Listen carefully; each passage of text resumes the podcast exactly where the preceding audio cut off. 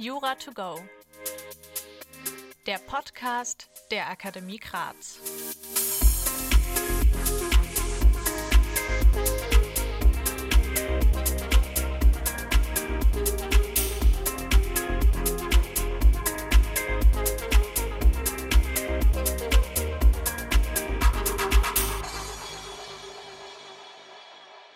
Hallo und herzlich willkommen zurück bei Jura to go. In der heutigen Folge machen wir weiter mit dem Europarecht und sprechen über die Europäische Kommission.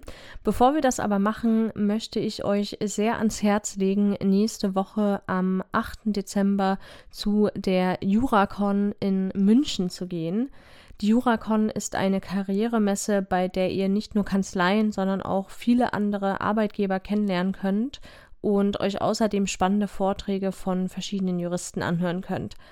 Ich habe auf der Juracon im Juni eine Kanzlei gefunden, bei der ich meine Anwaltsstation machen werde. Und ich werde auch bei der Juracon in München nächste Woche dabei sein, um wieder intensiv zu netzwerken mit anderen Juristen. Schreibt mir gerne, wenn auch ihr dabei sein werdet. Vielleicht sehen wir uns ja auch dort. Wie schon gesagt, wir sprechen heute über die Europäische Kommission. Gesetzlich verankert ist die Kommission in Artikel 17 EUV und Artikel 244 fortfolgend AEUV. Die Europäische Kommission ist das ausführende Organ der Union, also die Exekutive der EU. Vergleichbar ist die Kommission damit mit der Regierung eines Nationalstaates ausführendes Organ der Union. Das bedeutet, dass die Europäische Kommission die europäischen Verträge gewährleistet und die europäische Integration vorantreibt. Die Kommission achtet darauf, dass die Mitgliedstaaten die europarechtlichen Verpflichtungen, die sie mit dem EUV und dem AEUV eingegangen sind, auch einhalten. So überprüft sie beispielsweise im Rahmen der Beihilfekontrolle, ob Subventionen der Mitgliedstaaten gegen die Regelungen zum europäischen Binnenmarkt verstoßen. Die Mitgliedstaaten müssen sich solche Subventionen daher von der Europäischen Kommission genehmigen lassen. Bei Rechtsverstößen der Mitgliedstaaten kann die Kommission ein Vertragsverletzungsverfahren vor dem Europäischen Gerichtshof einleiten, über ein solches Vertragsverletzungsverfahren mache ich vielleicht noch mal eine getrennte Folge. Außerdem hat die Kommission als einziges Organ in der EU das Initiativrecht im europäischen Gesetzgebungsverfahren. Das heißt, die Kommission kann Gesetzvorschläge einbringen. Der Rat und das Parlament können die Vorschläge der Kommission zwar abändern und erweitern, sie können aber nicht von sich aus ein Rechtsetzungsverfahren einleiten.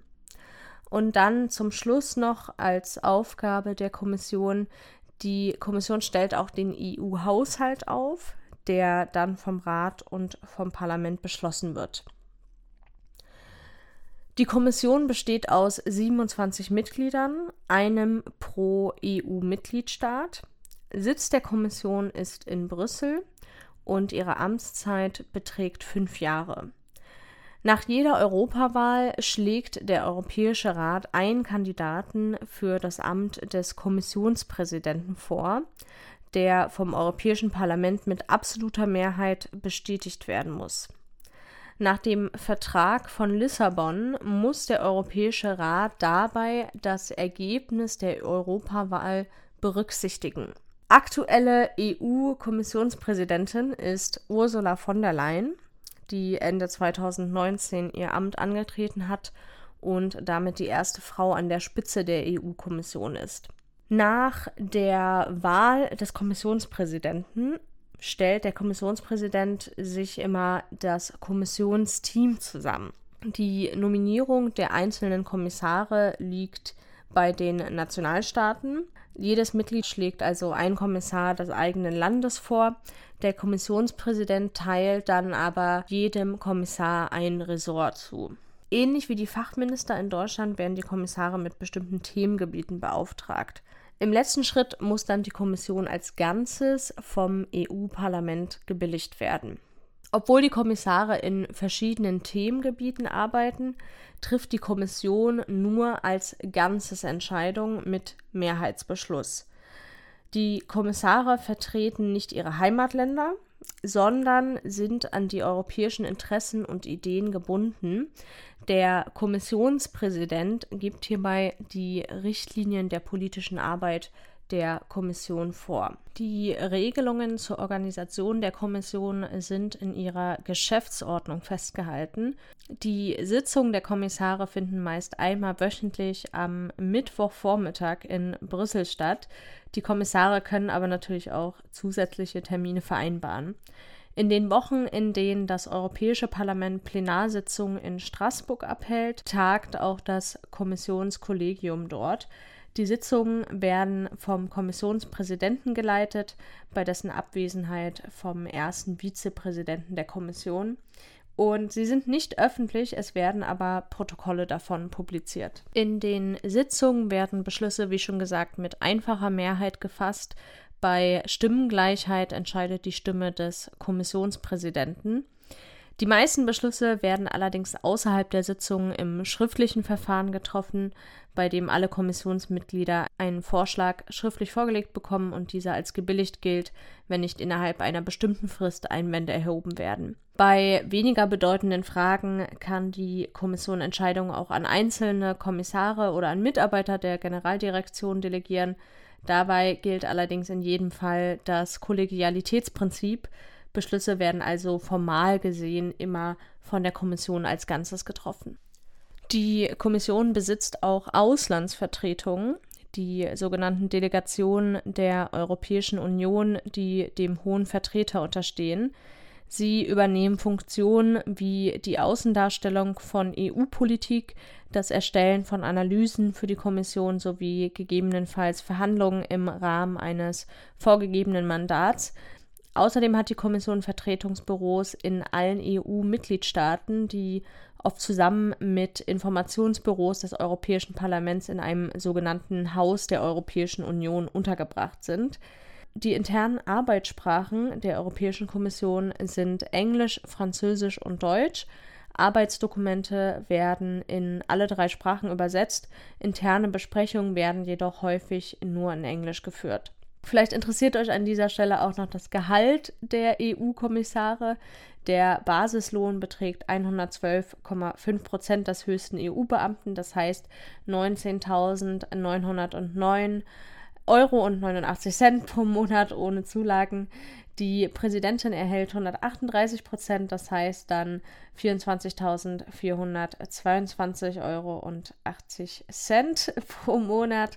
Dieses Gehalt wird versteuert und die Steuern fließen in den EU-Haushalt zurück. Nach ihrer Amtszeit erhalten die Kommissionsmitglieder ab ihrem 65. Lebensjahr ein Ruhegehalt, das sich an der Dauer der Amtszeit berechnet. Es beträgt aber maximal 70 Prozent des letzten Grundgehalts. Zum Schluss möchte ich noch darauf eingehen, welche Prioritäten sich von der Leyen für die aktuelle Periode bis 2024 gesetzt hat. An erster Stelle, um die Europäische Union bis 2050 klimaneutral zu machen, hat die Europäische Kommission einen sogenannten Grünen Deal vorgestellt. Dieser beinhaltet Maßnahmen in unterschiedlichen Bereichen wie Emissionssenkung, Forschung und Umweltschutz. Insbesondere setzt die Kommission auf Investitionen in nachhaltige Technologien, was sowohl dem Umweltschutz als auch dem wirtschaftlichen Wachstum dienen soll. Zweite Priorität ist ein sozial gerechtes Wirtschaftswachstum und wirtschaftliche Stabilität. Dabei legt von der Leyen ein besonderes Augenmerk auf die Förderung kleinerer und mittelständischer Unternehmen, die Vollendung der Kapitalmarktunion und eine Ausweitung der Wirtschafts- und Währungsunion. Dritte Priorität ist ein sogenanntes Europa, das für das digitale Zeitalter gerüstet ist. Im Bereich der Digitalisierung legt die Kommission Wert auf Datenschutz, digitale Dienstleistungen, digitale Infrastruktur und digitale Wirtschaft. Und sie möchte zum einen Individuen mehr Schutz und Kontrolle ihrer persönlichen Daten ermöglichen, zum anderen zielt sie darauf ab, Regeln für den Handel im digitalen Raum zu vereinheitlichen und damit zu vereinfachen. Letztendlich sollen die Vorteile des digitalen Wandels auf dem Arbeitsmarkt und in der Wirtschaft sinnvoll genutzt werden. Eine gute digitale Infrastruktur soll all dies ermöglichen. Die nächste Priorität wird genannt Schützen, was Europa ausmacht. Die EU-Kommission erklärte es zur Priorität, die europäischen Grundwerte, insbesondere die Rechtsstaatlichkeit, zu schützen. Und dafür plant sie, einen Mechanismus und einen jährlichen Bericht zum Schutze der Rechtsstaatlichkeit einzurichten. Beim Thema Migration setzt die Kommission auf die Zusammenarbeit mit Partnerländern und ein modernes Asylsystem. Nächste Priorität ist ein starkes Europa in der Welt. In der Außenpolitik soll die Europäische Union einerseits eine eindeutige Haltung in der Wirtschaftspolitik zeigen und andererseits Umweltschutzmaßnahmen garantieren. Letzte Priorität ist neuer Schwung für die Demokratie in Europa.